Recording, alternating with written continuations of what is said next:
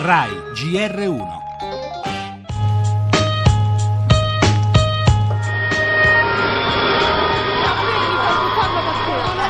prendono con la cappella le donne, buttano in strada. Erano accampati vicino alla stazione Termini di Roma, i migranti sgomberati da un edificio occupato. Hanno lanciato delle pietre contro gli agenti che hanno risposto con gli idranti.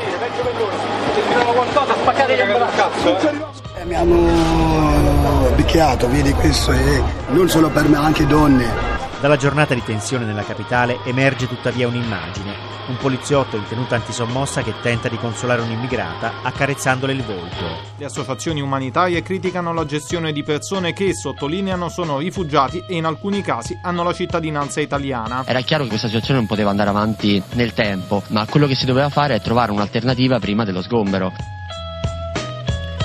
Tra le bombole lanciate, gli idranti, le botte e le carezze, la sensazione è che quanto accaduto a Roma tra migranti e polizia sia solo l'ultima puntata di un pasticcio che parte da lontano. Ciò che si è visto dalle parti della stazione Termini è la punta di un iceberg condito per di più da veleni e polemiche per quelle frasi, in un momento certo concitato, su cui ora è la stessa questura capitolina a indagare.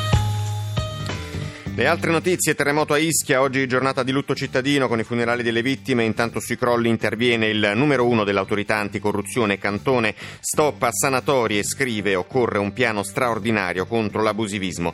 Parleremo anche delle nuove minacce dell'ISIS a Papa Francesco e all'Italia, in un video l'appello ai lupi solitari attaccate. Incidenti in montagna, continua la ricerca degli otto alpinisti dispersi sul Monte Bianco e ancora sempre più a rischio la foresta amazzonica. Il presidente brasiliano Temer apre apre ai cacciatori d'oro un'ampia zona protetta. Parleremo anche di tatuaggi, sempre più spesso sono ragione di lite tra le neocoppie per i nomi degli o delle ex e poi lo sport, il sorriso ironico di Totti durante i sorteggi per la Champions League.